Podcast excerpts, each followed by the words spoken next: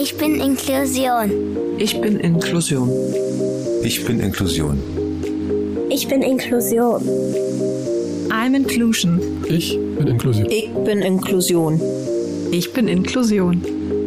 Ich bin Inklusion. I'm Inclusion. Ich bin Inklusion. Ich bin Inklusion. Und gemeinsam sind wir alle Inklusion.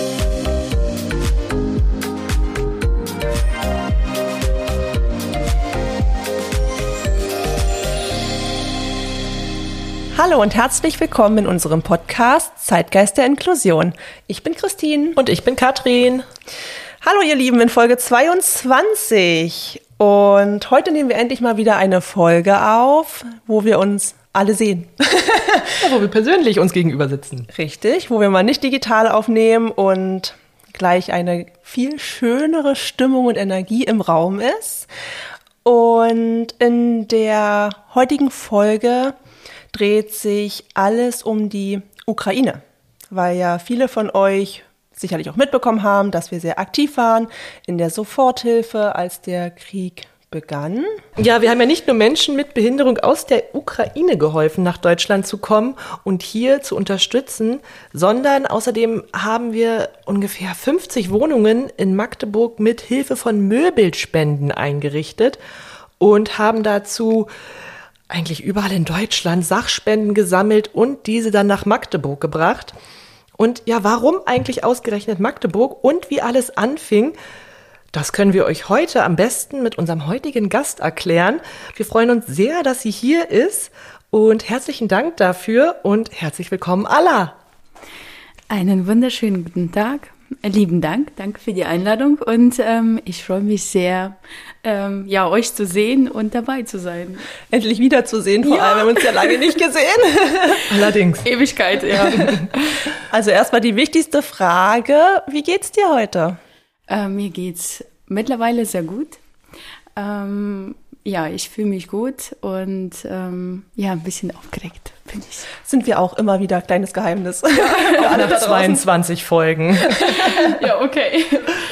Ja, möchtest du vielleicht unseren ZuhörerInnen vielleicht einmal kurz dich vorstellen, dass die vielleicht so ein bisschen einen Einblick bekommen, ähm, ja, wer du überhaupt bist? was du von dir erzählen möchtest. oh, das wird eine lange Geschichte. Zeit. ähm, ja, eine lange Aufnahme. Ich fasse mich kurz, nein, das passt schon. Ähm, ja, ich bin Alla, äh, gebürtige Ukrainerin, komme aus einem kleinen Dorf ähm, in der Nähe von Tscherkasse, das ist äh, Ruska Poljana. Ähm, mit 13 sind wir nach Deutschland gezogen, also da war ich 13 Jahre alt und ähm, äh, bin sozusagen hier in Deutschland, in Magdeburg vom Anfang an aufgewachsen. Also die bewusstere äh, Lebenszeit habe ich hier verbracht. Ich bin mittlerweile 35, äh, habe auch einen ähm, ja fast 18-jährigen Sohn. ähm, bin Betreiberin eines äh, kleinen ähm, Bürgerladens und ähm, ja, fühle mich sehr wohl in Magdeburg und äh, ich liebe Magdeburg. Ich kann mich ja jetzt auch gebürtige Magdeburgerin nennen. ja, erst seit drei Monaten. ja, genau. Man wächst hier so rein. Also. Kann ich als Berlinerin nicht verstehen. Oh. Kommt noch. Ja. Vielleicht siehst du auch hierher. Ich versuche sie noch zu überreden. Nein, ja, nein, ja. nein. Ja, vielleicht. Aber Magdeburg ist auch so ein bisschen so ein Dorf, ne, habe ich ja. festgestellt. Ich bin ja noch nicht lange hier, aber man ist ja doch mal ein bisschen unterwegs und man trifft irgendwie auch immer wieder die gleichen Leute in den gleichen Locations und irgendwie kennt sich jeder, Extrem. was ich total unterschätzt habe. Ja. Das ist das Problem. Ja. Extrem. Sagte das Großstadtkind. Also, genau. bei, bei, mir ist es so, äh, kennst du Allah, kennst du alle. Also man, man kennt sich wirklich irgendwann wirklich mit jedem. Also das ist. Das ist total süß, weil das hast du damals ganz am Anfang schon zu mir gesagt. Dachte so, wow, okay, den Satz, den merke ich mir. Ja. Aber dazu kommen wir später ja nochmal, ja. wie wir uns überhaupt kennengelernt haben, wie ja. es dazu kam, dass wir auch hier zu dritt sitzen. Ja. Ähm, ja, du hast ja schon so kurz erzählt, äh, woher ja auch deine Nähe zur Ukraine kommt und äh, warum wir ja auch hier zusammensitzen. Und ähm, fangen wir am Anfang an, als es im Februar losging mit dem Krieg. weißt du noch, was du getan hast und wie es dir ging, als das quasi wirklich, wie hast du das mitbekommen, diesen ersten Tag? Ja, man durchlebt das, glaube ich, nochmal durch das Erzählen. Äh, man, also ich halte das ja irgendwie immer verborgen. Also man, man ähm, erzählt nicht so oft darüber. Ähm, man funktioniert nur, ja. Also der erste Tag war wirklich der schlimmste Tag meines Lebens. Äh, normalerweise Dadurch, dass ich aus der Gastro komme, habe ich einen ganz anderen äh, Lebensrhythmus. Äh, man geht sehr spät ins Bett und man äh, äh steht auch ziemlich spät auf. Und ja, im Februar war es so, ähm, ich war auch viel unterwegs. Ähm, man hat halt ähm, ja einfach gemacht. Also ich hatte äh, nach der Ukraine, also ich bin Ende Dezember oder Mitte Dezember aus der Ukraine zurückgekommen und habe einfach äh, gedacht, okay, ich habe jetzt das Gefühl, einfach zu sein. Also man hat gearbeitet und dann hat man einfach die Zeit mit Freunden genossen und äh, man war auch wirklich viel äh, na nachts oder ja äh, im Nachtleben unterwegs. Also und ähm, ich habe auch nachts gemalt. Ich hatte eine Bestellung, also ähm, eine Bilderbestellung ähm, für ein Restaurant und ähm, äh, in der Nacht vom 23. Äh, zum 24. habe ich die fertig gemalt und das war drei Uhr nachts und ich hatte irgendwie sehr komisches Gefühl, so ein komisches Bauchgefühl und ich habe meine Mom äh, eine Nachricht geschrieben, weil die sich zu der Zeit in der Ukraine ähm, ähm, ja, aufgehalten haben. Meine Mama hatte am 20. Äh, Geburtstag, am 20. Februar und die wollten am 28. wieder zurückkommen. Also die waren halt quasi bei ihren Freunden äh, zu Besuch oder auch zu Hause. Ähm, wir haben dann noch ein Häuschen und ähm, ich habe ihr ganz aufgebracht eine Nachricht äh, geschrieben, habe gesagt, Mama, fahrt sofort los. Ich hatte so ein ganz komisches Bauchgefühl. Es war 3.30 Uhr ich bin danach ins Bett gegangen, habe meine Bilder dann äh, zum Trocknen hingestellt und wollte am nächsten Tag auch nach Braunschweig fahren. Ähm, hatte eine Verabredung, hatte halt einen Termin.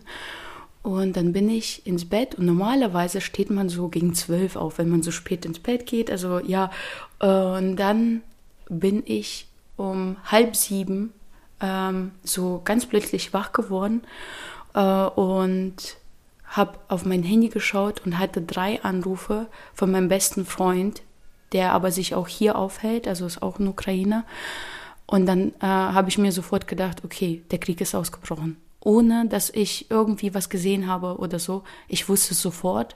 Und in dem Moment hat mein Telefon geklingelt und Angela, meine beste Freundin aus der Ukraine, äh, war dran und hat ähm, geweint. Und ähm, ganz äh, aufgebracht ähm, gesagt, Allah, wir werden bombardiert.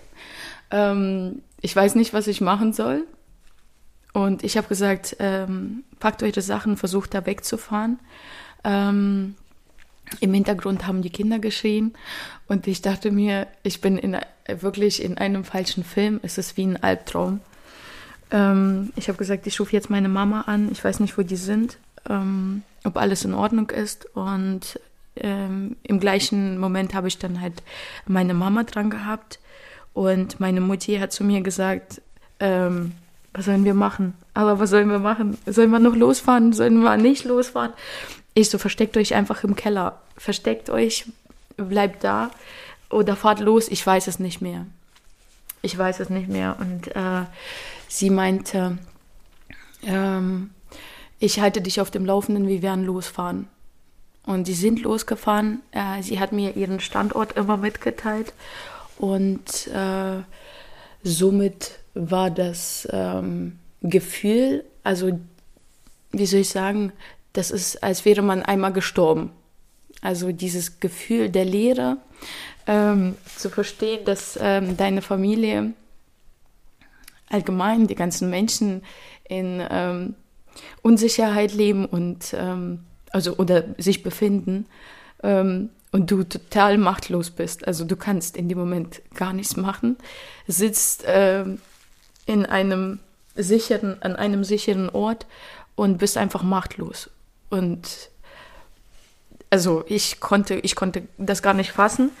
Äh, ich habe meinen Sohn ähm, zu mir geholt und äh, habe gesagt, Danilo, ähm, ich habe Angst, umarme mich. Und äh, er hat mich, also wir haben den ganzen Tag zusammen verbracht.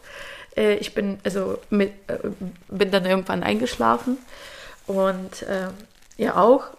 Also ich muss sagen, mein Körper reagiert auf Stress, ähm, also auf extremen Stress mit einfach runterfahren. Also ich, ich schlafe dann. Ich habe dann halt eine Beruhigungs Beruhigungstablette genommen und dann habe ich ähm, ähm, den Tag wie, wie soll ich sagen, äh, in Trance. einem, ja, in eine Trance verbracht. Also ich wusste nicht mehr, was überhaupt abgeht, was passieren wird. Ich hatte so eine Angst. Ähm, alleine, alleine, was, wie es, wie es wird, was, was sollen wir machen, ob, ob es auch hier ankommt, ob wir in Deutschland auch bedroht sind. Ähm, diese Panik, alleine, ähm, also man konnte das gar nicht fassen und irgendwann abends habe ich mir gesagt, okay, äh, sammle dich kurz, ähm, du brauchst Vorräte. Und dann bin ich nach Selgros gefahren, total verheult, habe mir einen Wagen genommen, habe ähm, Nudeln eingepackt, äh, habe Konserven eingepackt und dann wurde ich von meinen und dann habe ich mich in einen Gang gesetzt und habe geweint. Wow. Und dann dann ähm, ich ich habe mir die ganze Welt, also ich wie gesagt, ich habe die ganzen Leute beobachtet und habe gedacht, äh, die leben ganz normales Leben weiter, obwohl, äh, obwohl es Krieg herrscht. Also es ist jetzt nicht so, dass es äh, auf einem anderen Kontinent ist oder auf einem anderen Planeten. Es sind einfach mal einfach nur 180 Kilometer, äh, 1800 Kilometer von uns äh, entfernt. Also diese, diese Situation, das geht uns genauso an hier. Und ähm, man kann nicht einfach so irgendwie weiterleben. Das geht nicht. Während, während äh, Leute, also während Menschen gerade äh, in Angstzuständen oder äh, ja oder bedroht, also lebens in lebensbedrohlichen Situationen sind, das ist für mich so unfassbar gewesen, überhaupt zu sehen und auch äh, wahrzunehmen, wie einfach ähm, äh, man glücklich sein kann. Auch das, ähm, wie einfach wir ähm, uns ab, abkapseln können äh, und das wenn man einfach nur die Entfernung hat, dass man so tun kann, als, als wäre nichts. Als wären wir nicht betroffen. Ja, als wären wir nicht betroffen. Und dann wurde ich von meinen Mädels angerufen, auch, also die auch aus der Ukraine kommen, die haben mich gefragt, Allah, wo bist du? Und äh, ich habe dann am Telefon, äh, hatte ich halt meinen Zusammenbruch, konnte nicht mehr aufhören zu weinen. Und die haben gesagt, pass auf, wir holen dich ab. Und dann sind wir zu meiner Freundin nach Hause gefahren. Ähm, mit der wir, äh, wie soll ich sagen, davor jetzt äh, nicht so einen engen Kontakt hatten, aber diese Situation hat uns also dann auch extrem so zusammengebracht und ähm, wir waren so äh, eine Familie. Dann kam noch, äh, noch ein Kumpel vorbei und hat gesagt, ähm, ihr, ihr, werdet sowieso nicht schlafen, ich bin bei euch. Also auch, ähm, äh, der kommt auch aus dem, äh, also es ist auch ein Kriegskind. Ähm, der kommt aus äh, Kosovo und er hat gesagt, ich äh, kann ganz äh, genau verstehen, was du gerade durchmachst, weil wir sind damals auch geflüchtet. Das fand ich auch extrem, also äh, so, dass er da war. Äh, er hat, also ich wurde von so vielen Leuten angerufen und gefragt, wie es, wie es äh, uns geht, ob die Familie in Sicherheit ist. Und ja, das war halt der erste Abend. Ähm, ich war bis um vier wach. Irgendwann ähm, konnte man halt auch nicht mehr. Also man ist dann irgendwann ins Bett. Ich erinnere mich halt nicht mehr an die zweite Nacht.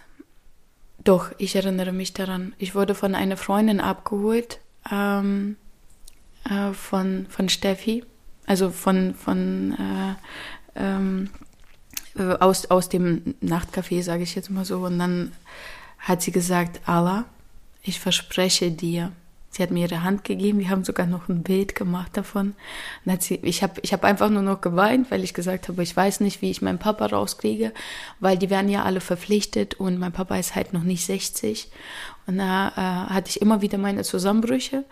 Ähm, und sie hat gesagt, ich verspreche dir, dass wir äh, das schaffen und deine Eltern hier nach Deutschland kommen und in Sicherheit sind. Du wirst sehen, das wird irgendwann alles gut, du schaffst das. Ja, und dann habe ich bei ihr geschlafen und ähm, am nächsten Tag äh, habe ich dann halt äh, mit der Na Aufnahme äh, gestartet ähm, im Bürgerladen. Bei Instagram, ne? Ja, da beim, ging das beim los. Instagram. Ähm, ja, ich glaube, das war, das war der erste, also der zweite Tag. War das so ein Cut für dich im Kopf? Hat das irgendwie Klick gemacht? Weil wie, du warst ja sehr emotional. Wie kam es dazu, dass du dann gehandelt hast? Du warst ja davor sehr in deinem Gefühl drin und dann hast du gehandelt und gesagt, dein Burgerladen steht zur Verfügung. Ja. Ähm, ich bin zur Arbeit gefahren ähm, und dachte mir, das kann, du kannst nicht einfach dein normales, äh, ge gewohntes Leben weiterführen. Das ist, das geht nicht. Während die ganzen Menschen da, da draußen sind und Angst haben um ihr Leben. Ähm, man muss was machen.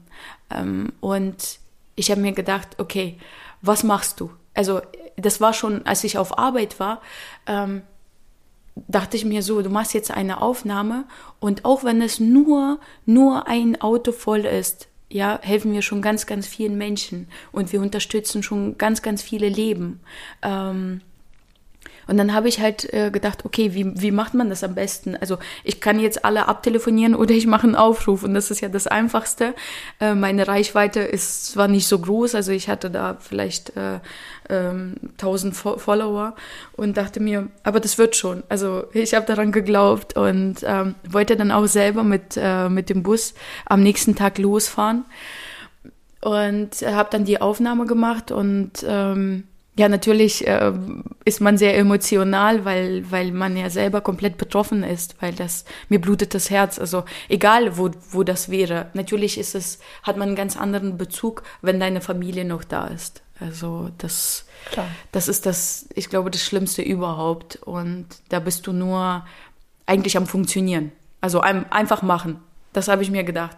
Und ja, und dann ging's los. Also dann kamen schon abends kamen die ersten Spenden äh, und ähm, das war von jetzt auf gleich. Am nächsten Tag äh, war dann noch mehr und ich erinnere mich noch an ein kleines Mädchen, die kam mit ihrer Mama und die hat mir so ein äh, Holzkästchen geschenkt und da drin war so ein äh, Glücksschweinchen hat sie mir ganz viel, also ganz viel Glück äh, gewünscht und hat gesagt, viel, äh, viel Glück dabei. Also ich möchte dir was abgeben und oh ich habe sie angeguckt und fand das, ich dachte mir, okay, wir schaffen das. Also es kann, es kann nur, nur gut werden. Also bei, bei so viel ähm, guten Menschen, bei so viel äh, Herzlichkeit, es wird. Es kann, also ich habe den Glücksspringer und das wird schon. Und dann wurde es immer mehr und zum Abend hin ist der Bürgerladen aus allen Nähten geplatzt. In nur einem Tag? Ein Tag. Wahnsinn. Und ich habe, ich habe, ich wurde dann von irgendwem angerufen, das war auch ein Ukrainer, und der meinte so, ähm, ich kann was abholen, wir fahren jetzt rüber. Ich habe einen Bus organisiert, das war so ein krasser Organisator, der wollte auch eine Demo, also der hat auch schon eine Demo gleich organisiert und hat gesagt, aber ich bin der Dima, ich komme hier von äh, Frau Pilipczuk, also das ist meine Ärztin, die ist auch aus, also Allgemeinärztin, auch aus der Ukraine, gebürtige Ukrainerin. Und die hat auch schon vom Anfang an, seit 2014, haben wir schon mal Spenden gesammelt, also die hat, die wirkt da immer aktiv mit. Und ähm, äh, sie hat mich halt dann auch damals schon dazu gebracht, überhaupt was zu spenden. Äh, weil sie meinte, okay, äh, es ist Krieg in unserem Land. Und ich habe dann nach, nach und nach, also jedes Mal, wenn ich in der Ukraine war, habe ich halt auch immer an ein Kinderheim was gespendet, habe Essen gekauft, also geholt und äh, Kleiderspenden äh, habe ich halt über äh, LKW-Fahrer was, also auch immer was abgegeben, aber so klein, also kleine, kleinen Rahmen, kleine, genau. kleine Mengen. Genau. Und äh, durch sie kam der Dima auf mich zu und dann hat er den ganzen Bus vollgepackt. Ich habe nur Bilder äh, und das war immer noch nicht leer. Und ich dachte mir, oh mein Gott, ne, am nächsten Tag kommen doch no neue Spenden und äh, was sollen wir machen? Was sollen wir machen? Und irgendwann dachte ich mir so, wir saßen dann im Bürgerladen Und ich dachte, äh, ich brauche eine neue, äh, eine neue Lagerhalle, ich brauche einen neuen Platz, weil es kamen Leute in den Burgerladen zum Essen und dann standen die zwischen den ganzen Sachspenden und haben gesagt, ich, wir sind extra aus, äh, also 30 Kilometer gefahren oder so, extra von da und da angereist. Und ich so, Sie können sich dazwischen setzen, ich kann das freiräumen. und ich nehme mal kurz die, äh, den Karton Babynahrung vom Tisch. ja, genau. Und ich dachte mir so, oh mein Gott, ähm, ja, das, also es muss ja irgendwie, äh, also das Betrieb weitergeführt werden oder doch auch nicht. Und am nächsten Tag mh, mm, hat mich schon Gustav angeschrieben und meinte, äh, aber falls du irgendwie Hilfe brauchst oder so, ich habe einen Hänger.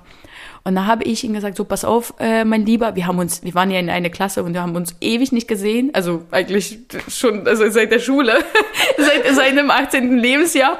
Und dann sagte er so, äh, ja, pass auf, hier ist meine Nummer. Äh, und ich rufe ihn an, ich so, äh, du, Dicker, komm vorbei, Mann, ich brauche jetzt, ich brauche jetzt deine Hilfe. Ich habe jetzt eine Lagerhalle organisiert äh, von Mecca Events. Also René hatte, der war zwar im Urlaub, hat aber sofort äh, gesagt, also sein Partner Daniel, äh, der kümmert sich, äh, ist auch ein guter Freund äh, von mir äh, und wir durften die Halle nutzen bei Mecca Events. Und da habe ich gesagt, so, wir fahren jetzt die ganzen Spenden rüber, haben einen Aufruf gemacht, dass wir jetzt in der Sudenburger Wune sind.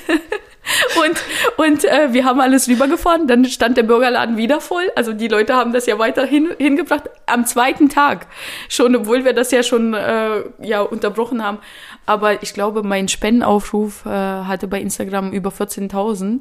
Und ähm, das war, also das hatte noch ein bisschen, ja, wie gesagt, gedauert, bis die alle dann zu Sunburger Wunde kamen. Und Gustav hat dann gleich einen Hänger gepackt, also ich glaube sogar am nächsten Tag, und ist dann mit den anderen Jungs zur Grenze gefahren. Und ich wollte eigentlich auch fahren zur Grenze, aber ich kam nicht mehr dazu, weil es so viel war. Und es, wir hatten dann ein Büro auch äh, in der Sudenburger Wohne und dann haben wir äh, angefangen zu organisieren. Also Viktor, äh, mein Partner, ja, also äh, ich sage jetzt, meine rechte Hand kam ja auch nur zum Spenden. Hat vier Kartons gebracht, stand vor mir und hat gesagt, weil wir kommen aus, dem, aus demselben Dorf, hat zu mir gesagt, ähm, Allah, brauchst du irgendwie Hilfe? Und ich so, ähm, wie, wie also so aus, als ob ich Hilfe brauche. ja, genau. äh, läuft doch, oder?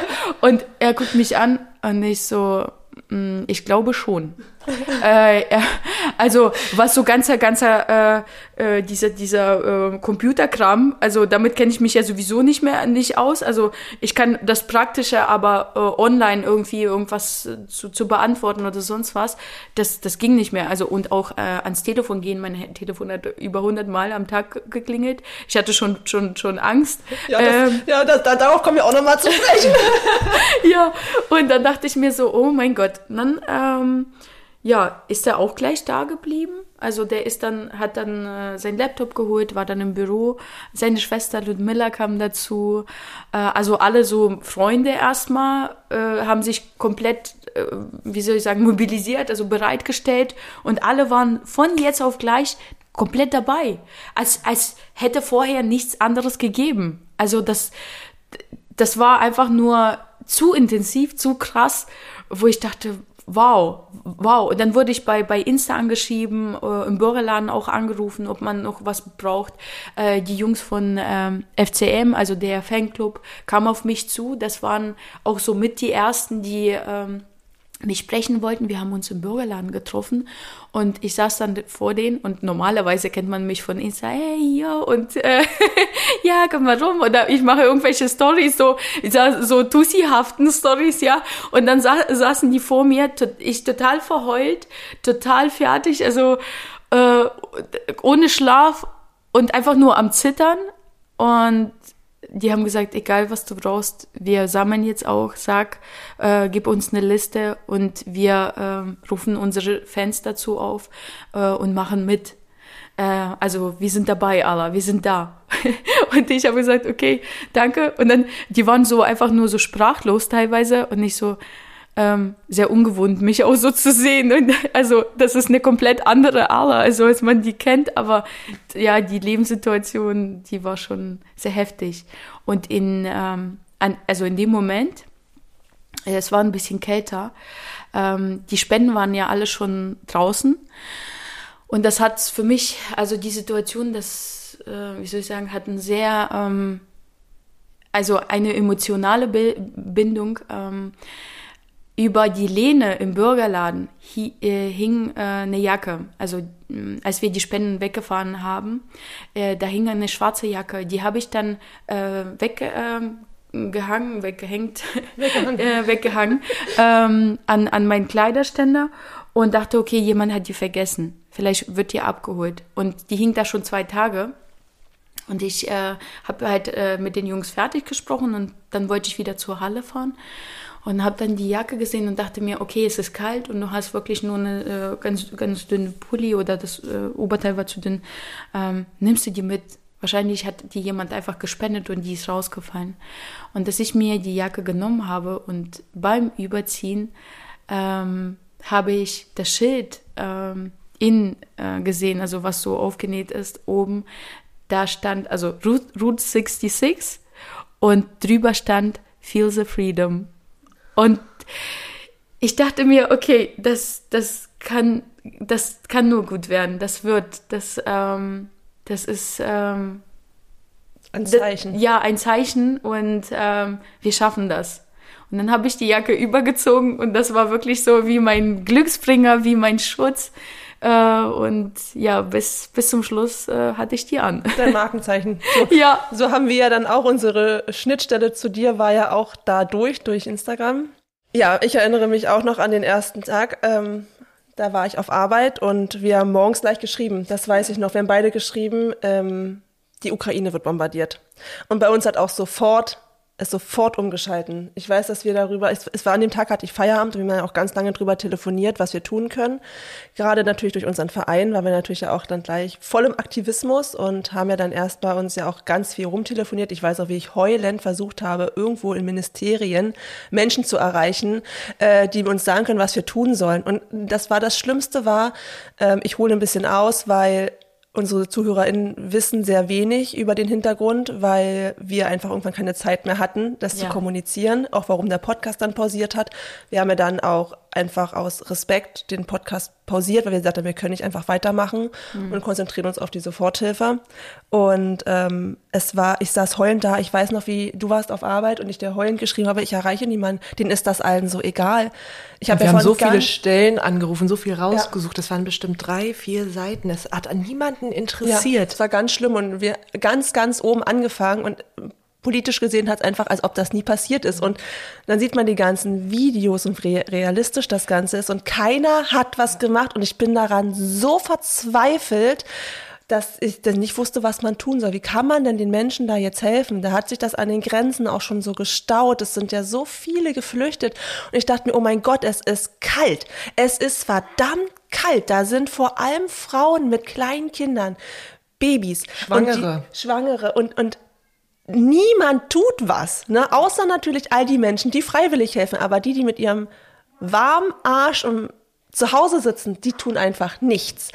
Und das fand ich so schlimm und dann haben wir uns ja ein, auf der einen Seite um die ähm, um die Hilfe für Menschen mit Behinderung gekümmert, dass wir die aus der Ukraine kriegen, weil die selber wussten, ja, und wie sollen die denn flüchten, wenn sie nicht flüchten können? Ja.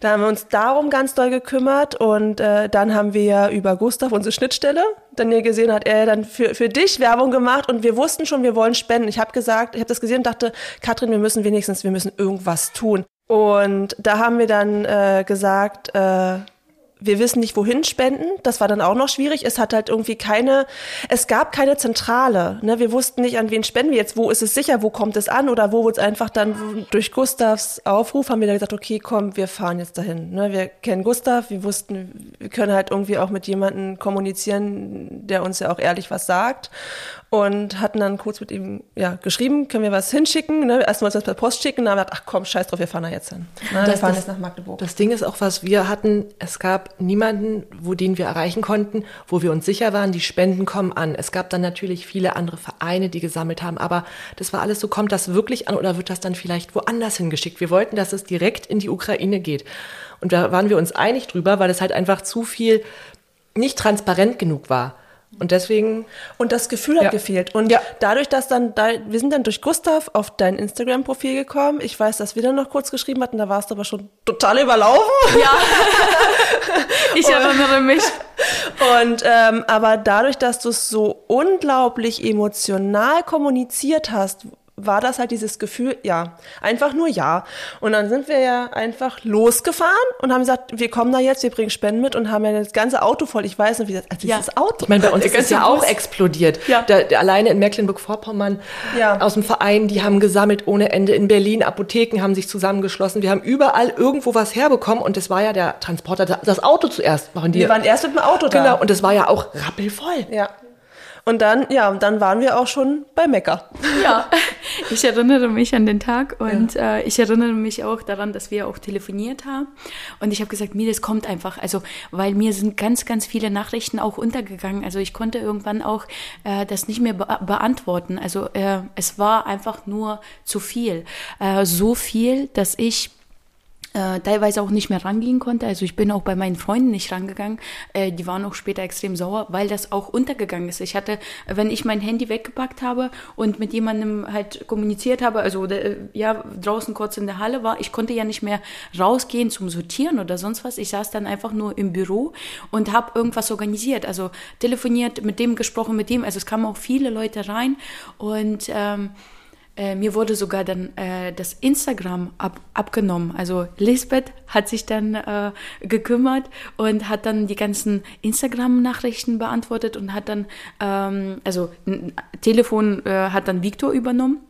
Irgendwann, weil die gemerkt haben, okay, es ist an äh, Überfluss. Also am Anfang, also zu eurer Zeit, als ihr noch gekommen seid, da, war, da habe ich das noch gemacht, also gerade so.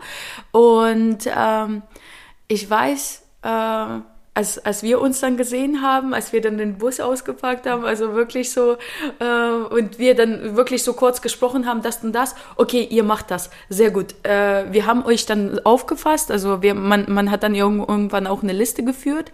Äh, Ludmilla, Ludmilla hat sich dann mit Wohnungen beschäftigt. Dann äh, hat man eine Liste von Fahrern, dann hatten wir eine Liste von ähm, den Leuten, also die jetzt äh, Hilfe brauchen. Also die wurden dann halt auch aus dem Instagram, äh, also ich, wir wurden ja wirklich angeschrieben äh, und um, also wir wurden um äh, Hilfe gebeten. Also man hat uns um Hilfe gebeten. Und äh, ja, man hat dann halt für alles halt dann die Nummer auch abgespeichert und äh, ja, äh, ich wusste, ich wusste ja auch dann euch zuzuordnen. Also bei, bei so viel Info hat man dann teilweise vergessen, aber ja. Ja. es war, es war toll. Also ich fand das, ich fand das auch extrem krass, dass ihr extra aus Mecklenburg äh, angekommen seid und wo ich dachte, okay, gibt's da nichts? Was, was? Nein, wie, gab es nicht. Gab wie krass. nicht. Aber dadurch, dass es ja schon, äh, ich glaube, das war der vierte Tag, der vierte oder der fünfte, dass wir schon so lange eigentlich dabei waren. Also für mich war es eine Ewigkeit. Also, uns auch. Äh, und, und wir wurden auch gar nicht irgendwie äh, von der Stadt angerufen oder irgendwie angesprochen, so, äh, braucht ihr Hilfe oder so, irgendwas, wo ich dachte, was passiert hier? Warum gucken alle weg irgendwie oder oder überhaupt, warum macht keiner was? Also das war auch mein mein Empfinden.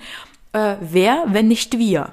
Ja. Und darum äh, einfach machen, äh, auch wenn es nur in kleinen Mengen ist, ähm, machen, machen, machen, machen. Und so haben sich dann auch alle anderen ähm, gedacht wahrscheinlich und mo mobilisiert und äh, Magdeburg stand einfach auf, auf dem Kopf. Also ich Ja. hatte das Gefühl, jeder Magdeburger ist äh, durch, durch unsere Hände gegangen. Also das, das Team in der Sudenburger Wohne ist dann von jetzt auf gleich, also ich glaube dann an, am fünften Tag, auf zwölf Mann gewachsen. Also wir hatten auch Studenten.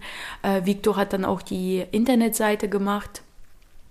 Wir haben im Büro geschlafen, also ich habe geschlafen ne, die drei Stunden. Auf dem Sofa? konnte-. Ja, nicht mal, nicht mal. Der hat eine Matratze gebraucht, diese auflassbare, und hat gesagt, ich habe ein Luxusbett für dich mit einer Leopardendecke.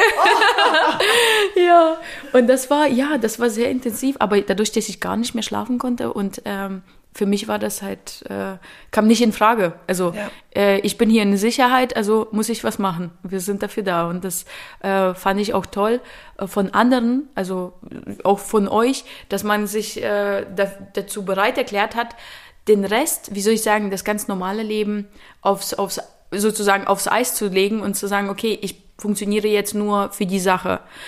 Also genauso wie ich meinen Bürgerladen dann halt äh, gelassen habe. Ja. Mein Sohn hat mich angerufen und meinte, Mama, wir, was machen wir weiter? Dann habe ich gesagt, entweder machst du das oder, oder wir machen zu. Und äh, dann habe ich mit meinem Cousin gesprochen, mit Daniel. Und die, die beiden Jungs haben es dann äh, irgendwie gemacht. Also dann halt nur abends ein paar Stunden, vormittags haben wir geschlossen.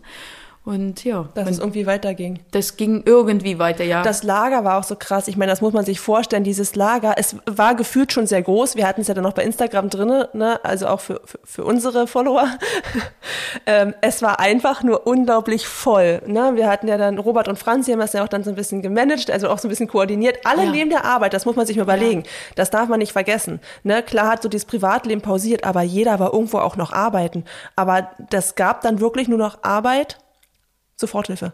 Arbeit, Soforthilfe. Koordinieren, organisieren, dann ging dann dann kam es übrigens ja auch schon zum zweiten großen Lager, das ne, das kam ja, Ja. dann dann ging es ja dann noch und das war ja dann, da waren wir dann mit dem noch mit dem Auto, da hattet ihr dann da gab es das zweite Lager schon, wo umgelagert wurde und das war wirklich groß. Das war riesig. Ähm, das war das dritte Lager. Das dritte schon. Äh, Wir hatten zwischendurch in ähm, der Mittagsstraße ein Lager und zwar, weil wir halt in Sudenburger Wune Nee, aus genau das meine ich. Das in der in der ähm, Liebknechtstraße. Liebknecht war ganz zum Schluss. Liebknechtstraße war ganz zum, Schu- zum Genau. Schluss. Und in, ach so, du meinst äh, Ich meine das Mittagsstraße. genau in der Mittagsstraße. Das Da war ich leider nicht, da bin ich gar nicht dazu gekommen. ich war ja wirklich nur gefüllt im Büro. Äh, zwischendurch äh, zwei Stunden manchmal zu, zu Hause. Selbst äh, da, also es war einfach nur funktionieren. Also man, man hat gar nicht mehr wahrgenommen, wie. Und äh, ich wusste, ich muss äh, kurz vor acht im Büro sein, also halt in der Sudenburger Wunde, weil da schon die ersten äh, vor der Tür standen. Also ähm, das fand ich auch so beeindruckend, wie, wie die Menschen wirklich in der privaten Zeit, also alle Mann äh, sich dafür wirklich geopfert haben sozusagen. Also ja, alles gemacht, weil die haben es auch gemerkt, okay, es ist jetzt vor der Tür. Also wir sind auch mit betroffen. Also das ist ja auch das, was ich äh, kommunizieren wollte. Ich habe gesagt, Leute, ähm, da- das ist di- direkt, direkt äh, neben uns. Ja, wir können nicht einfach irgendwie. Und so haben das auch alle anderen empfunden, also die dabei waren. Und deswegen habe ich auch gesagt, ähm, ich habe gesehen, wer, wer was gemacht hat. Äh, Die ganzen, ganzen Gastronomen haben sich auch bereit erklärt, ähm, Essen zu spenden. Also wir hatten äh, so viel äh, Bereitschaft, also auch wirklich mh, an Essen, also hier Curry 54 hat gespendet, äh, Fleischerei ähm, äh, hat auch von meinem Kumpel äh, Christian von seiner Frau, äh, die haben uns auch Würstchen, also warmes Essen gebracht. Äh, dann äh, haben uns auch wirklich einfach Leute privat Pizza bestellt. Ähm, es, es wurden Schnitten geschmiert, äh, vorbeigebracht.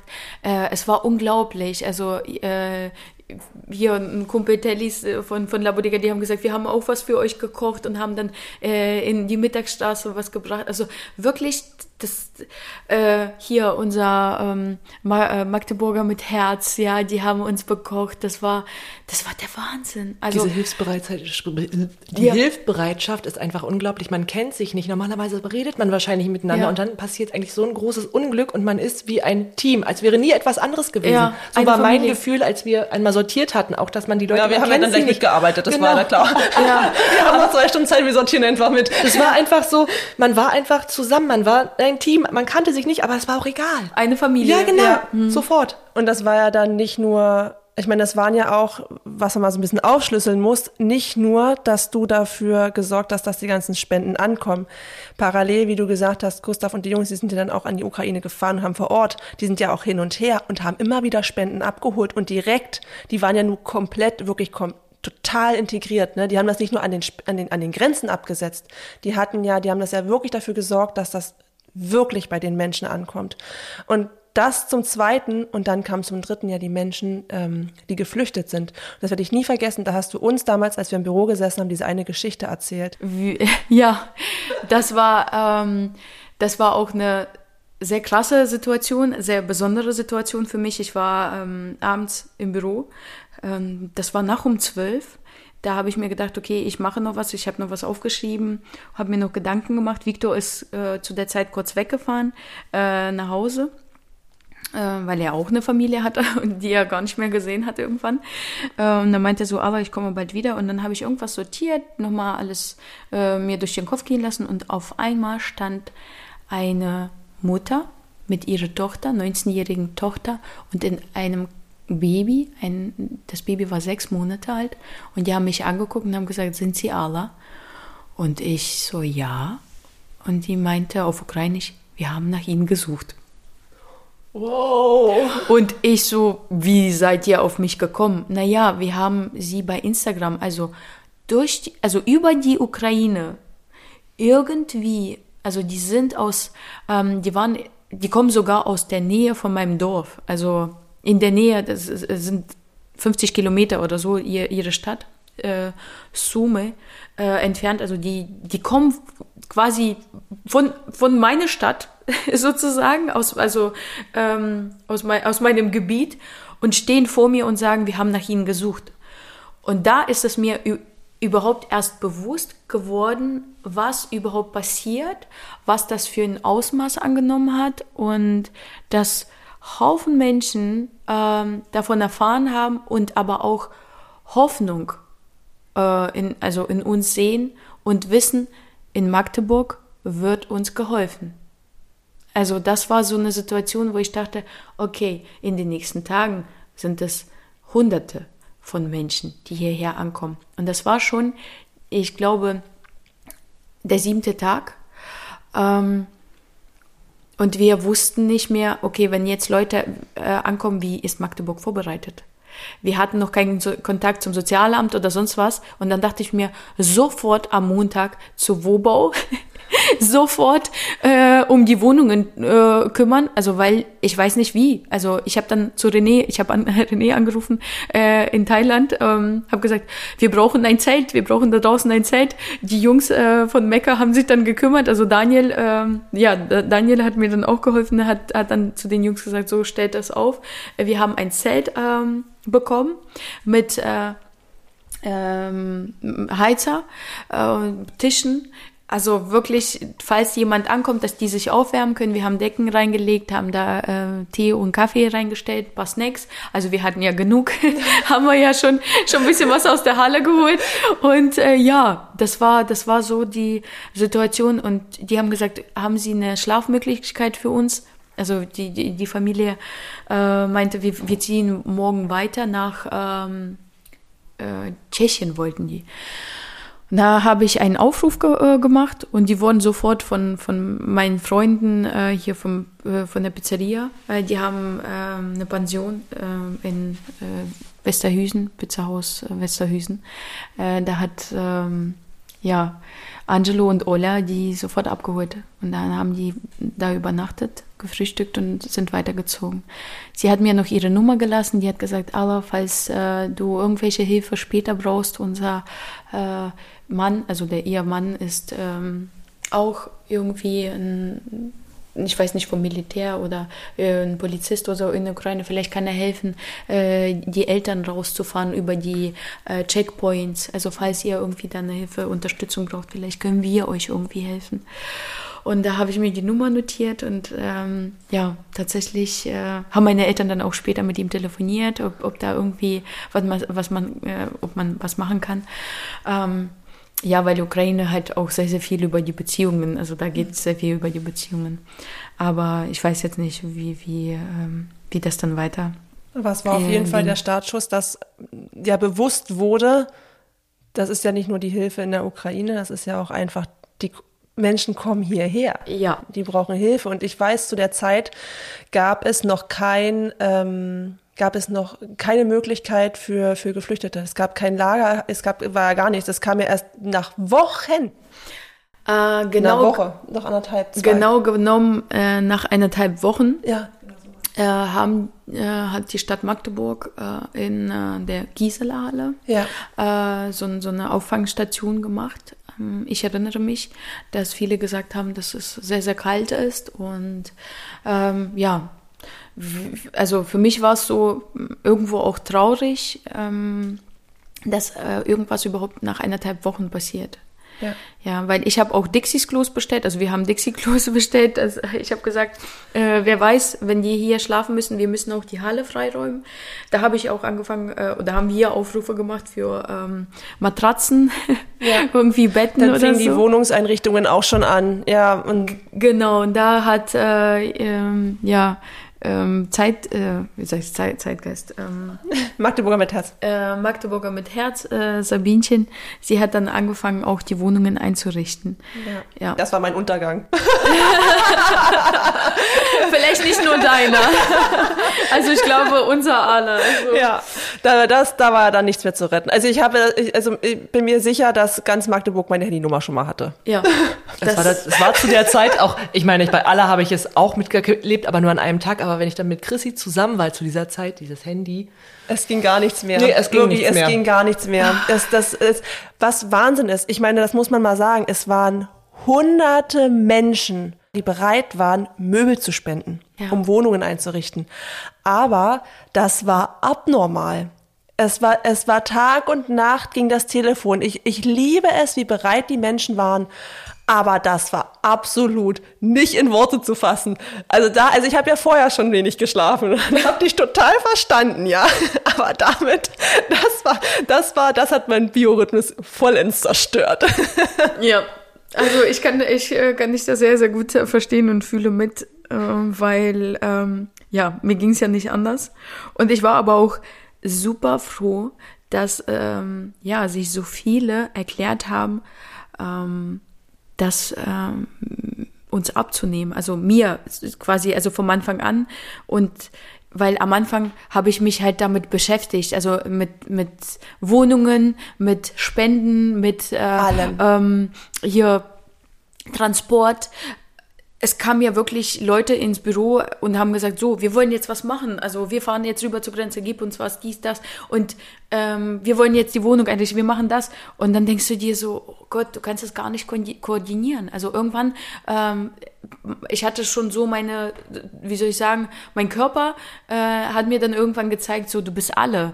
Und hätte man mir das nicht abgenommen, also wirklich, äh, man, also ich habe es gestartet und dann haben die anderen das mit angepackt und das weitergezogen, also mitgeführt und das, was wir bewegt haben, das ist auch gar nicht, gar nicht in Worte zu fassen, also so überhaupt nicht, also diese, diese Hingabe, also ich nenne mal diese Hingabe, äh, es ist nicht jeder dazu bereit, sich wirklich ähm, frei dazu zu erklären, sich hinzugeben. Also das ist eine, wie soll ich sagen, auch irgendwo eine Opferung. Ja. Ja, weil du hast kein Privatleben, du funktionierst und gibst dich auf für eine Sache, also halt für viele, also für andere Menschen. Ähm, und das finde ich, das finde ich auch extrem stark. Und ich liebe es, dass es sich äh, mitzu, mitzukriegen oder zu, mitzubekommen überhaupt, wie viele Menschen davon gibt. Also das, äh, also die Welt da draußen ist zwar nicht immer gerecht oder nicht immer gut, aber man merkt, dass ähm, Gibt viele gute Menschen. Es, äh, Es gibt sehr, sehr Hoffnungen. viele sehr gute Seelen, ja. Und die es auch, was ich sehr wichtig finde, wirklich frei machen, also äh, vom Herzen, ohne etwas dafür zu erwarten. Und das war mir auch ganz dolle wichtig. Ich glaube, dadurch kam es auch so, es kam genauso an, wie ich das wollte.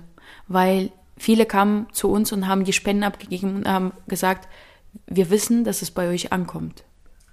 Wir Genau haben das, das genau ist es, das ja. ist es, ja. wir wissen es. Ja, und genau das hat, glaube ich, auch so ganz viele mit so in den Bann gezogen. Ich glaube, es ist schwierig für Außenstehende, das sind, haben, ist uns ja auch immer begegnet, immer diese Frage, warum da? Warum ausgerechnet da? Warum nicht vor Ort oder warum nicht Berlin, da wo ihr sowieso seid? Und ich habe das immer, mir fiel es immer so schwer, das in Worte wirklich zu, äh, zu, zu verarbeiten und mitzugeben, Warum? Ne? Und das ist aber, ich denke, das, das muss man einfach erlebt haben. Du hast alleine angefangen und hast ein Imperium geschaffen innerhalb von Magdeburg. Und das hat in so verschiedenen Zweigen. Du hast vor Ort geholfen, du hast an den Grenzen unterstützt, du hast Wohnungen, das waren, ne, das, du hast so viele verschiedene Bereiche plötzlich abgedeckt, dass das halt ja wie so ein Riesennetz war, was halt Ein miteinander Netzwerk, ja. funktioniert hat. Ja, aber alleine hätte ich das niemals geschafft. Nee, aber du hast angefangen und dadurch, dass du so bist, wie du bist, hast du alle mitgezogen. Mit deiner Energie und dein, wie du damit umgegangen bist, hat einen halt im Herzen berührt. Und das ist, glaube ich, das, was uns alle dann verbunden hat, weil wir im Herzen für die Sache alle verbunden waren.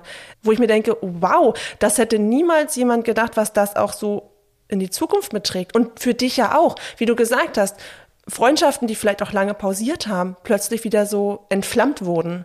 Oder ne, auch es wurde ja auch sortiert, ne? Die, die dich unterstützt haben, da hattest du auch mal einen sehr emotionalen Beitrag drüber. Und die, die dich nicht unterstützt haben, die es nicht verstanden haben. Es hat ja auch negative Seiten gehabt, ne? Ja, da habe ich auch, äh, ich äh, habe mich sehr oft wiederholt und äh, ich habe mich immer wieder bedankt. Ich habe gesagt, danke an jeden Einzelnen, der dabei ist und an jeden Einzelnen, der nicht dabei ist. Dafür danke ich euch auch. Also ich habe in der Situation halt für mich auch sehr viel gesehen, also auch ähm, sortiert.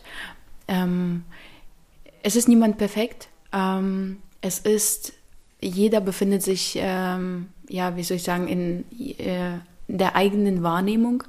Und ähm, natürlich ähm, habe ich auch meine Fehler gemacht. Natürlich äh, war die eine oder die andere Situation äh, vielleicht, ähm, wie soll ich sagen, kam vielleicht anders rüber oder wurde äh, so aufgefasst, also anders aufgefasst, als ich es gemeint habe. Vielleicht war das zu ähm, ähm, ober, oberflächlich oder so herablassen oder wie auch immer, also äh, weil man zum Schluss einfach nur noch funktioniert hat äh, und manchmal mh, mm, hatte man die Emotionen nicht ähm, im Griff oder äh, man hat manchmal so geantwortet, kurz und knapp oder wenn jemand was erzählt hat, äh, ich meine, du, du kannst das am besten nachvollziehen, wenn du wirklich hunderte Anrufe am Tag hast und tausend Nachrichten und ähm, es geht sehr viel unter. Du ja. bist nicht in der Lage zu beantworten, für jeden da zu sein und selbst im Gespräch, wenn jemand vor dir sitzt, du sagst, okay, fass dich kurz.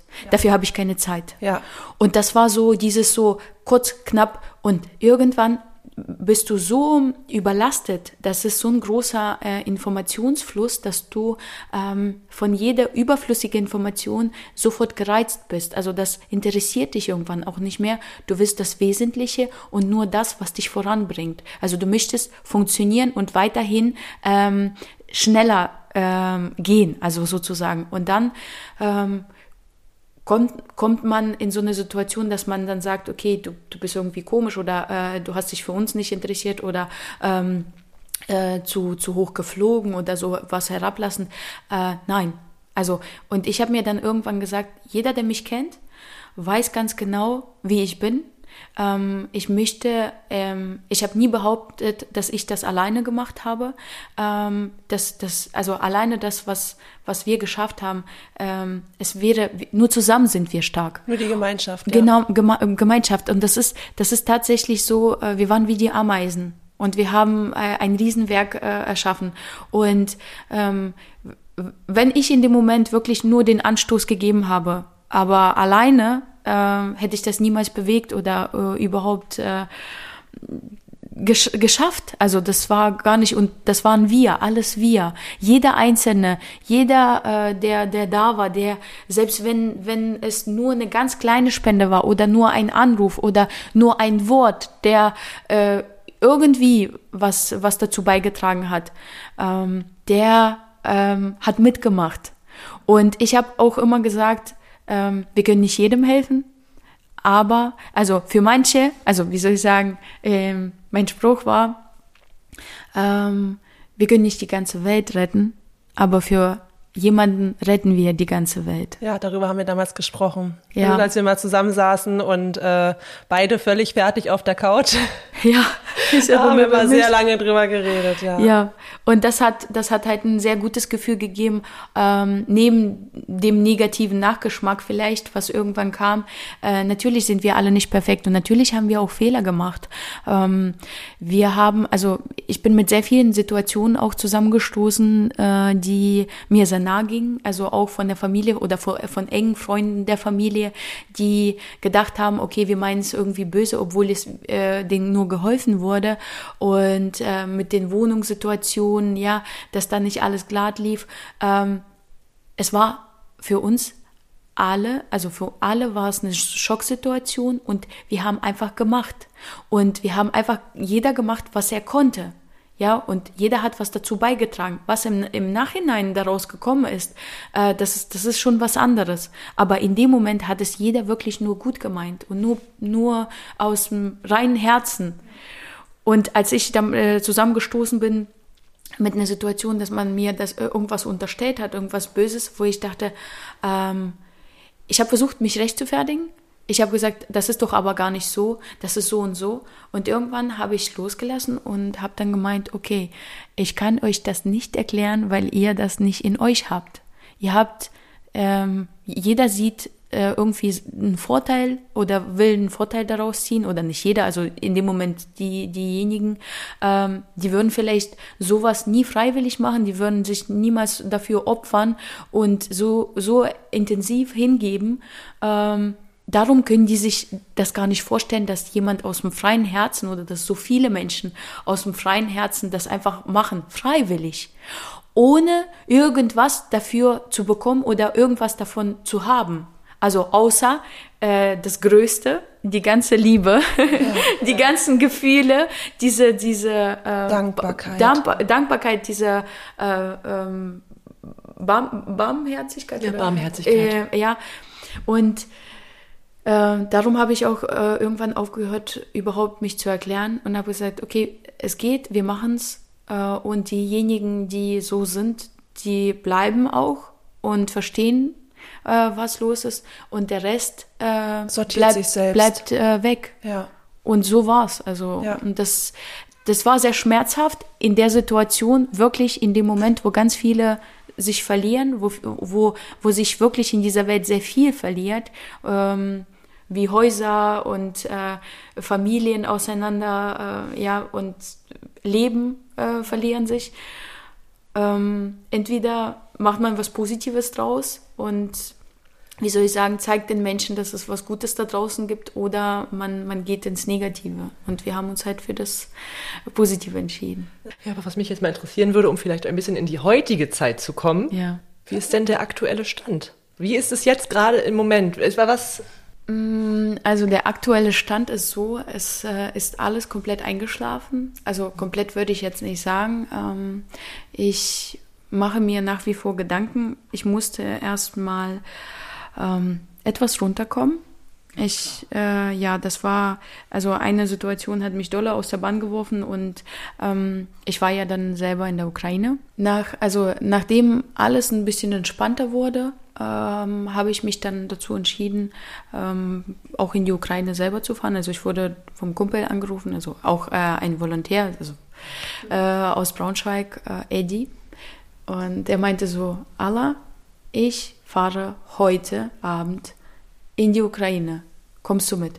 Und die, zu der Zeit war ich aber gerade auf dem Weg nach Magdeburg von der ukrainischen Grenze, weil ich äh, den Bus, äh, den vollgepackten Bus für unsere, also für meine Stadt, für die Jungs äh, von der Polizei, ähm, den wir zusammengepackt haben hier, äh, rübergefahren habe. Ich habe den zur Grenze gebracht und habe den wirklich in die Hand gegeben. Also wir haben damals den Bus äh, von Spendengeldern geholt und haben äh, den mit, mit den besten Sachen zusammengepackt und die Jungs haben sich noch so Sachen äh, gewünscht, also so zum, zum Anziehen, also für, für die Front.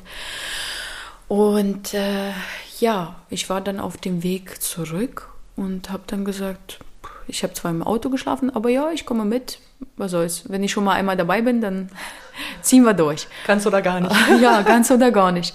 Und dann hat er, ich hatte zwei Stunden zu Hause zum, zum Duschen, äh, zum Fertigmachen und dann hat er mich abgeholt und wir waren in der Ukraine. Eigentlich war es angedacht, ähm, nur äh, in der Nähe von der Grenze zu bleiben. Aber wir sind dann doch nach Kiew reingefahren, also von Rivne nach Kiew. Wir haben in Rivne übernachtet und dann sind wir nach Kiew reingefahren und wollten in Bucha, das war ja gerade frisch, dass die befreit wurde, in Bucha die Spenden abgeben. Aber es waren schon ganz viele Vol- Volontäre da unterwegs und man hat uns gesagt, wir haben genug Spenden in Cherkasse. Ähm, äh, ist Bedarf, weil da kommen ganz viele, da sind über 12.000 Geflüchtete angekommen. Und äh, die brauchen Essen, also die brauchen wirklich Spenden. Und Cherkasse ist meine Stadt. Da komme ich von da. Und da habe ich auch den Bus eigentlich hin, also da haben wir den Bus hin, hingeschenkt. Ja, und die Jungs sind gerade angekommen da. Und theoretisch hätte ich auch gewusst, hätte ich mit denen mitfahren können. ja, und dann sagt man uns, ja, Cherkasse. Und ich so, okay. Äh, habe meinen Onkel angerufen, Äh, wir haben ja in Kiew geschlafen und am nächsten Tag habe ich gesagt, so, äh, mein Onkel, bitte das Haus, ähm, äh, die Heizung anmachen, ähm, wir kommen. Wir übernachten äh, einen Tag da, geben die Spenden ab und dann fahren wir wieder zurück. Und dann sind wir nach Tscherkasse gefahren.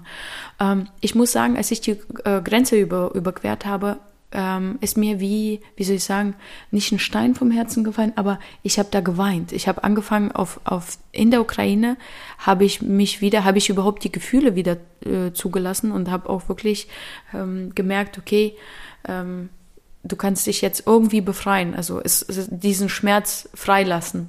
Und da habe ich auch wirklich auf dem Weg äh, nach Tscherkasse, auch von Kiew, wieder geweint, habe gesagt zu den Jungs, ähm, ich äh, werde einfach nicht, nicht auf mich achten, ich werde einfach heulen. ja, und da, da hat es, ich war sehr glücklich darüber, dass ich wieder ähm, auf meinem Boden bin, sozusagen, also auf meinem Mutterboden. Aber äh, es war auch sehr, sehr schmerzhaft, also eine sehr schmerzhafte, äh, schmerzhafte Erfahrung gewesen. Ich war dann zu Hause bei meinem Hund, habe dann meinen Onkel gesehen, wir haben die Spenden abgegeben, haben einen Abend Abendbrot zusammen gegessen und am nächsten Tag haben wir uns äh, auf den Weg zurückgemacht und ähm, wir hatten eine Situation, ähm, die ich, ich glaube, nie in meinem Leben vergessen werde.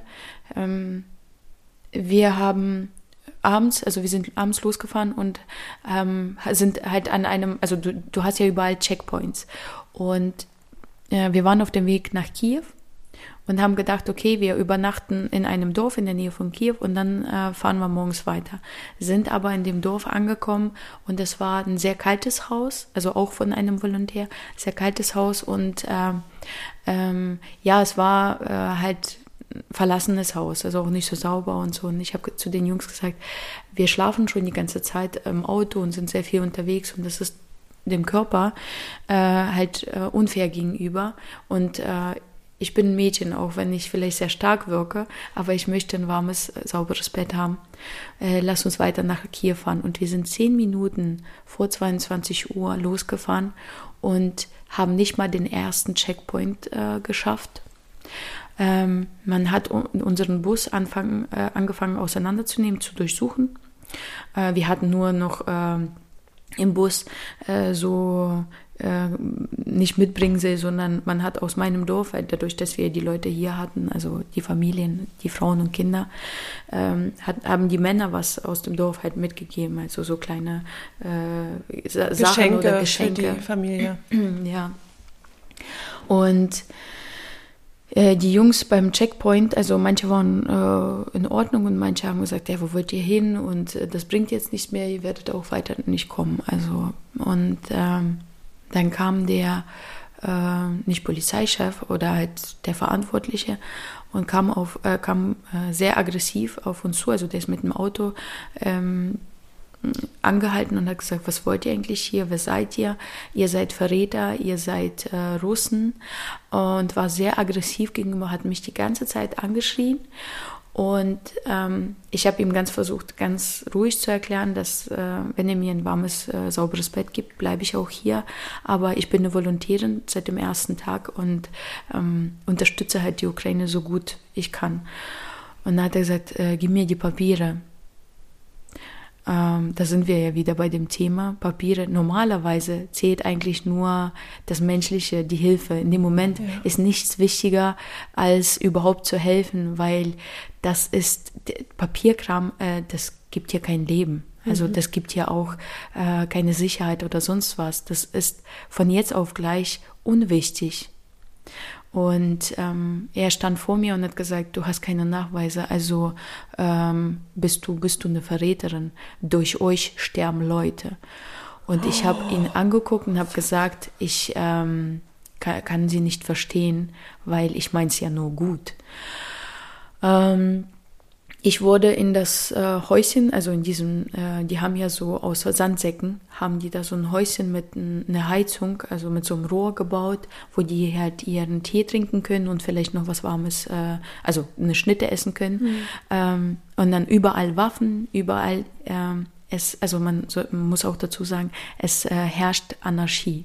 Also jedes Dorf für sich selbst.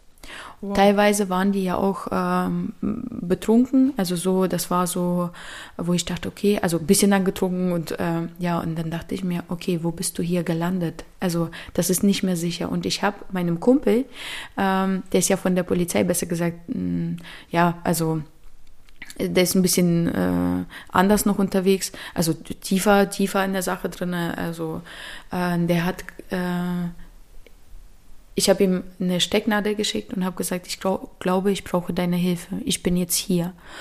Und ähm, dann bin ich nochmal rausgegangen, also aus, aus dem Häuschen.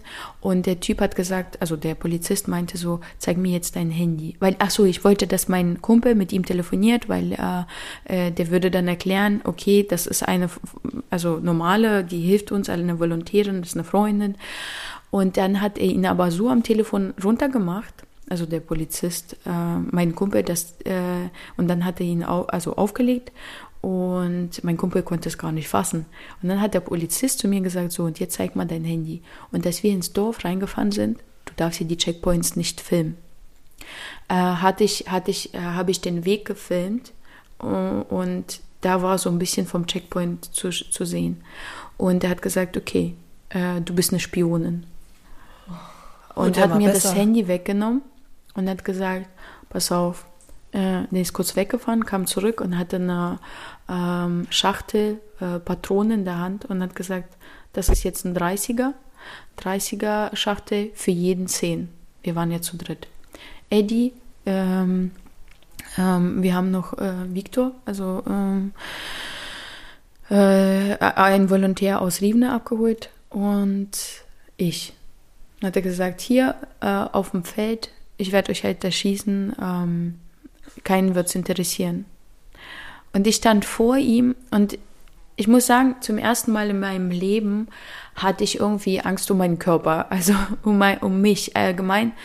Und dann habe ich mich ins Häuschen reingesetzt, habe mir dann gedacht, okay, ich weiß ja jetzt nicht, was ähm, der liebe Gott mir damit sagen möchte, aber wenn es halt die Situation ist, die ich durchleben muss, ähm, diese Erfahrung machen muss, dann äh, bin ich dafür bereit und alles wird gut. Ab dem Moment haben sich ähm, alle angefangen, um mich zu kümmern. Das war so ähm, interessant zu beobachten. Die haben mich die ganze Zeit gefragt, also die anderen, also der war sehr böse und die anderen waren so gut zu mir und haben gesagt, äh, Mensch, Allah, äh, geht's dir gut? Hier hast du einen Tee. Der eine hat äh, eine Schnitte geschmiert, so wie mein Papa. So ich habe ich hab die beobachtet, habe gesagt, das ist so lieb von euch. Ähm, hat er gesagt, achte nicht drauf, der der ist komisch, also ähm, das wird schon alles gut. Mein Handy war ja bei ihm und ähm, es wurde ja immer später und ich wusste gar nicht mehr, was los ist, also wie, wie es weitergehen soll. Dann gab es einen Wechsel, kam neue und dann habe ich halt mit denen erzählt, was ich mache und so. Und dann kam der Polizist nochmal und irgendwann kommt der Oberchef, also der Oberpolizist von dem Dorf, total fertig, äh, guckt mich an und fragt, ist alles in Ordnung? Also es war ein Polizist, ich wusste ja nicht, wer das ist, guckt mich an und sagt, ist alles in Ordnung? Äh, und ich so, ja.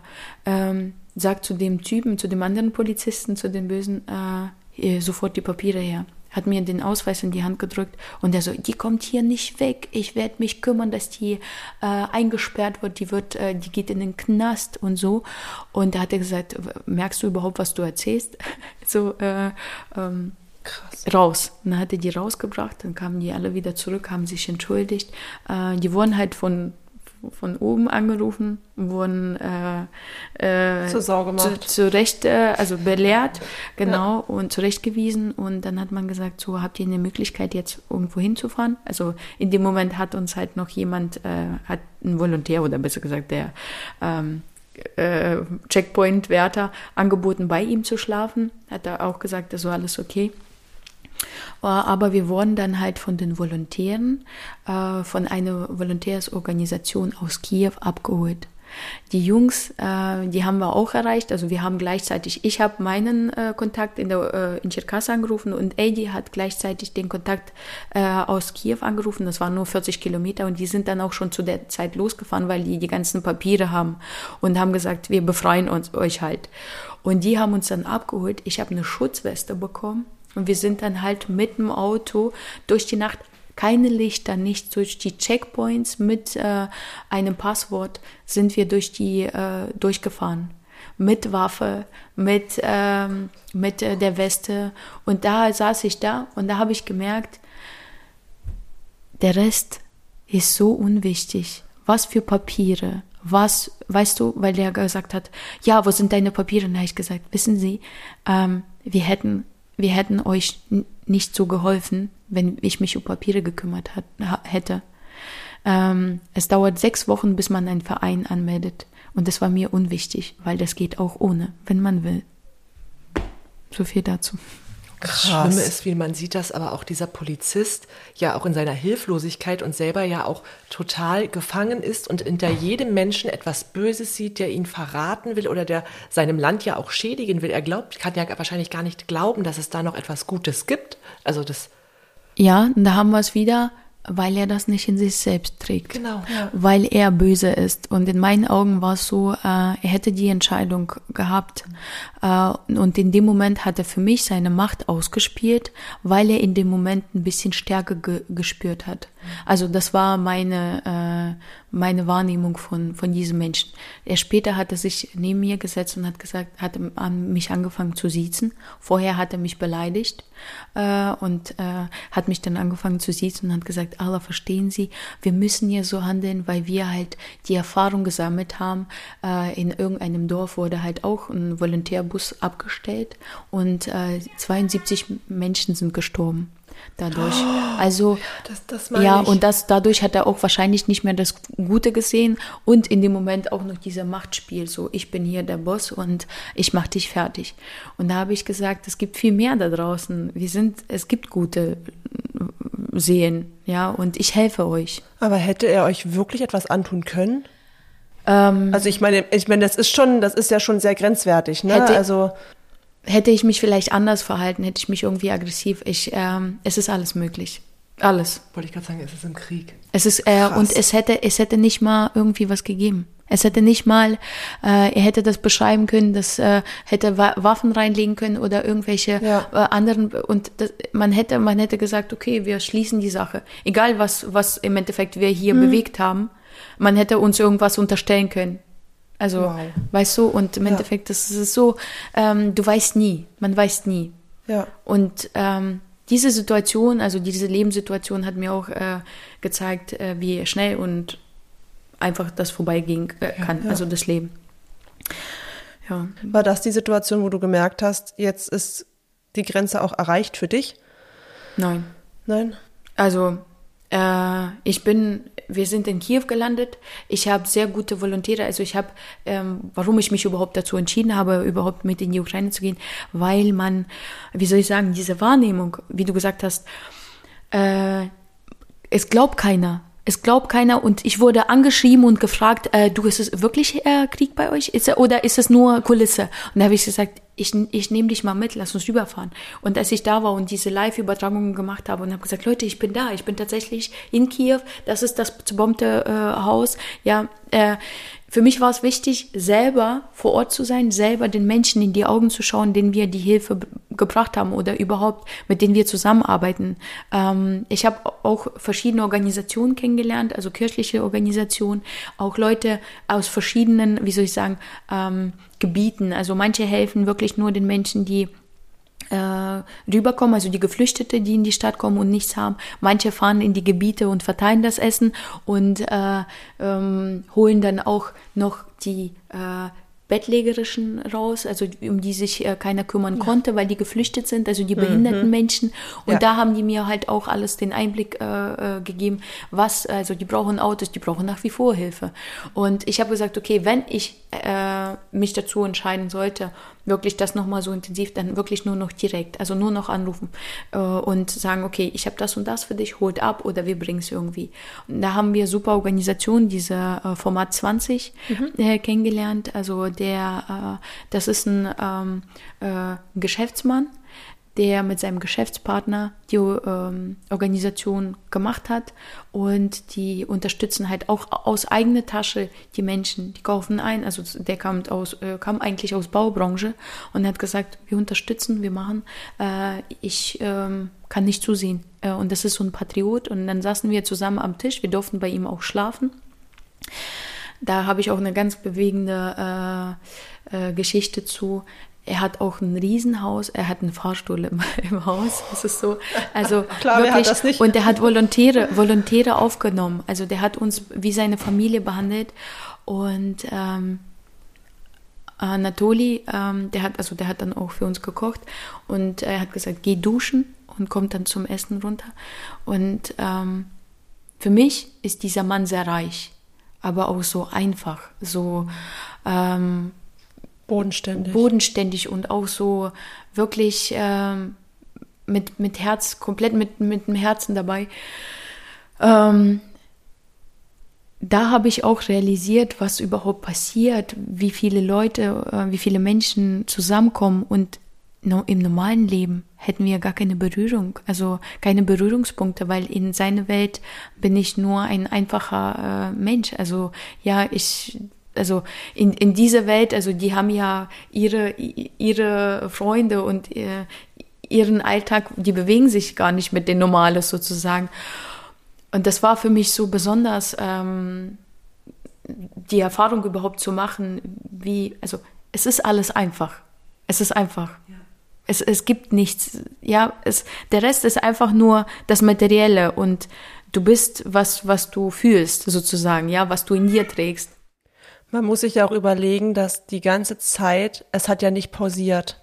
Du hast nicht geschlafen, es war unglaublich viel Input und irgendwann ist ja nicht nur der Kopf voll, das Gefühl ist voll und das ist ja einfach irgendwann, du hast ja irgendwann gar keine Möglichkeit mehr, irgendwas zu verarbeiten, weil du die Zeit dazu gar nicht hast. Noch nicht mal im Schlaf, wo du hättest dafür Zeit den hattest du ja auch nicht. Nee. Ne? Und irgendwann, also du, du spulst ja, wie du sagst, also man, man sagt immer so einfach dahingesagt, man funktioniert. Aber dich mal zu überlegen, was das bedeutet, das zu erleben, was es bedeutet zu funktionieren, dann versteht man das. Und irgendwann kommt der Punkt, an dem ja irgendwann mal alles sacken muss und an dem das alles ja irgendwo auch nachgearbeitet werden muss, um zu verstehen, was ist da eigentlich gerade passiert. Ja. Nicht nur mit mir, also auch nicht nur mit der Welt, sondern auch mit mir. Was ist mit mir eigentlich passiert? Und man, man redet jetzt hier von einem sehr kurzen Zeitraum eigentlich.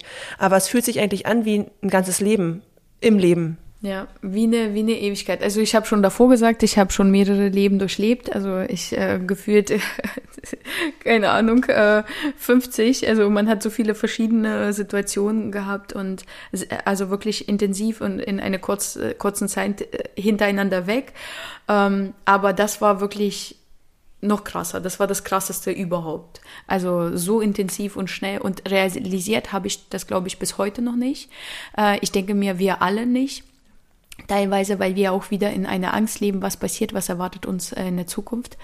Ähm, ja, aber äh, auf das Beste hoffen und auf das Schlimmste vorbereitet sein. Irgendwie. Ich habe immer gesagt, schützt euch, also ähm, schafft euch Vorräte, denkt drüber nach, also wie das, also wenn von jetzt auf gleich irgendwas passiert, ja, dass man einigermaßen vorbereitet ist. Äh, ja, weil es ist nie sicher. Und ähm, ich glaube, verarbeiten werden wir das noch, noch ein bisschen länger. Also man hat ein ganzes Leben ähm, damit zu tun. Also so extrem ähm, ist es mir bewusst geworden, als ich wirklich aus der Ukraine zurückkam. Ich habe zwei Wochen einfach nur alleine verbracht, also wirklich teilweise die ersten Tage äh, nur nur spazieren gewesen, nur am Wasser äh, und also weil das mir wirklich hilft, das ist meine Therapie. Also als ich aus der Ukraine zurückkam, habe ich dann angefangen, mich ein bisschen mehr zurückzunehmen. Und ähm, ich habe versucht, nur noch das Nötigste zu machen. Und dann wurde ich halt auch vom Jobcenter gefragt, ob ich übersetzen kann. Da habe ich volontiert, also wirklich trotzdem weitergeholfen, dass, weil ich konnte das nicht einfach von jetzt auf gleich lassen. Also die Spendenbereitschaft hat äh, abgenommen. Wir mussten die Halle schließen, also die große Halle in der äh, Liebknechtstraße.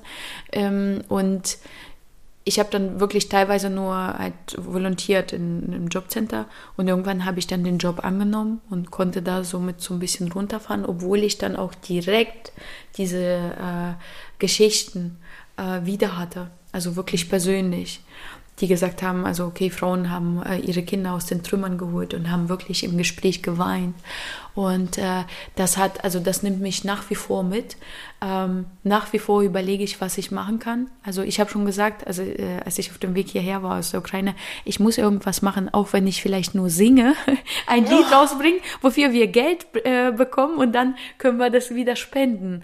Ja, weil es gibt wirklich, also nach wie vor Leute, die die Hilfe brauchen, nach wie vor ganz viele Volontäre, die weiterhelfen, aber äh, es ist jetzt eine andere Situation. Viele äh, Menschen haben jetzt hier auch Angst und sagen, okay, wer hilft uns, ja. wenn was ist.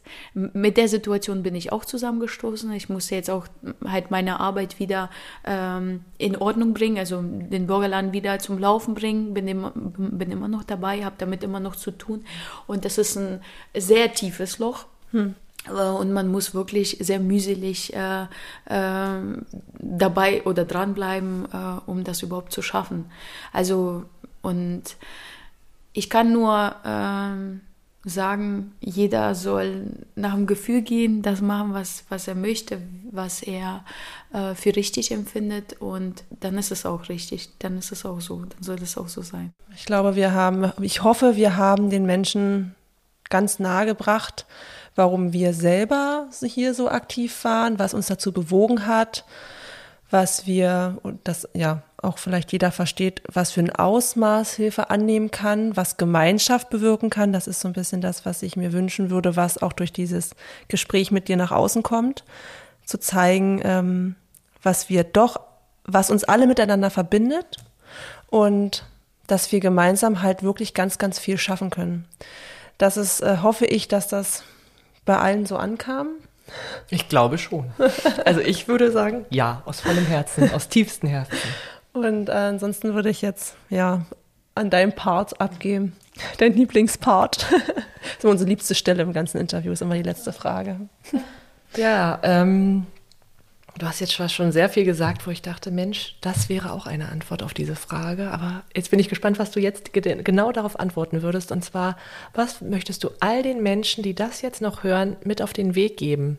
So deine letzten Worte. ähm, also ich hoffe, es sind nicht die letzten. Selbstverständlich. Also dafür rede ich zu, zu gerne wahrscheinlich. Also jeder, der mich kennt, äh, weiß das. Also alle erzählen immer so viel. Also man muss auch damit umgehen können.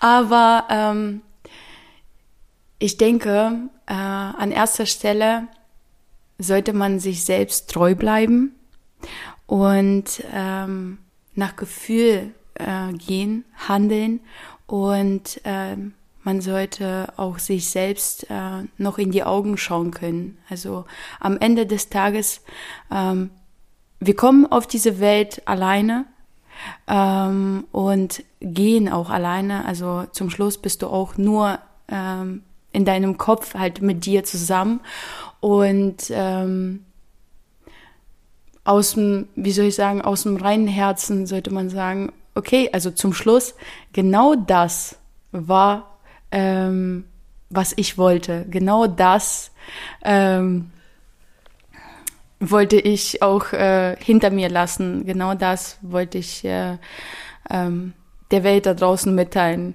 in der kurzen Zeit, als ich nicht, als ich hier war. Und ähm, im Endeffekt ähm, ist niemand niemandem etwas verpflichtet. Ähm, man macht es äh, für sich, also man macht es aus dem reinen Herzen und ähm, einfach ehrlich. Und das ist wichtig, dass man ja sich treu bleibt. Okay, das ist das erste Mal, dass ich bei der letzten Frage heule. ja, jetzt wusste ich auch. Also handelt aus Liebe und ähm, seid einfach einfach leben und einfach sein. Das ist, glaube ich, ähm, das Schönste, was man erreichen kann. Einfach zu sein. Dankeschön. Ich danke euch. vielen, vielen Dank vor allem für deine letzten Worte. Und für dieses natürlich komplette, wunderschöne Interview mit dir. Dieses und für emotionale Interview, was äh, sehr berührt hat im Herzen und für die viele Liebe, die du zu geben hast. Ja. Die, die du gegeben hast in der Und Vergangenheit gibst. und noch gibst und geben wirst. Lieben Dank. Ich ähm, ja, bedanke mich, danke für die Zeit und ähm, ja, äh, vielleicht äh, konnte ich auch für manche äh, einige Fragen beantworten. Also jeder hat von uns immer äh, eine Frage, die nicht äh, beantwortet wird und man sucht immer nach einer Antwort.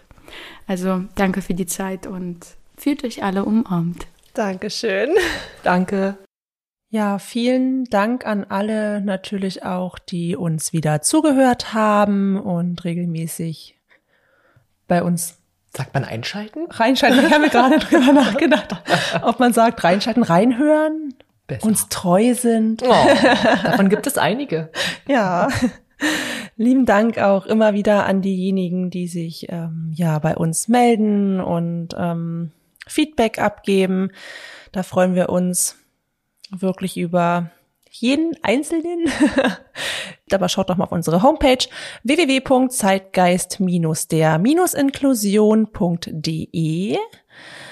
Ähm, ja, da findet ihr ja nicht nur alle weiteren Infos zu uns, zu dem Inklusion Inklusionstag, sondern natürlich auch über unseren Verein. Und habe jetzt ziemlich viel geredet und gebe an Katrin ab. Sehr schön hast du das gemacht. Jetzt kommt wieder mein Text, Leute. Hinterlasst uns doch gerne, wie schon bisher, konstruktives Feedback. Bewertet unseren Podcast bei Apple, Samsung Podcast und Spotify. Darüber würden wir uns wirklich unglaublich freuen. Und wer Fragen zu dem heutigen Thema der Ukraine hat, darf uns sehr gerne anschreiben oder findet unter der Folgenbeschreibung die direkten Links zu Allah. Und nicht zu vergessen, Wer seine Geschichte zum Thema Inklusion gern erzählen mag, habt den Mut und schreibt uns an. Dadurch haben wir bereits wundervolle Interviews schon geführt und wir freuen uns auf alles, was zukünftig noch kommt und welche Menschen wir dadurch begegnen können. Ganz genau in dem Sinne. Bis dahin. Bis dahin. Tschüss. Wieso kriegen wir das denn nicht mehr hin? Es hat einfach mal 20 Folgen lang geklappt. Ich weiß es nicht. Okay. Bis dahin, Leute. Tschüss.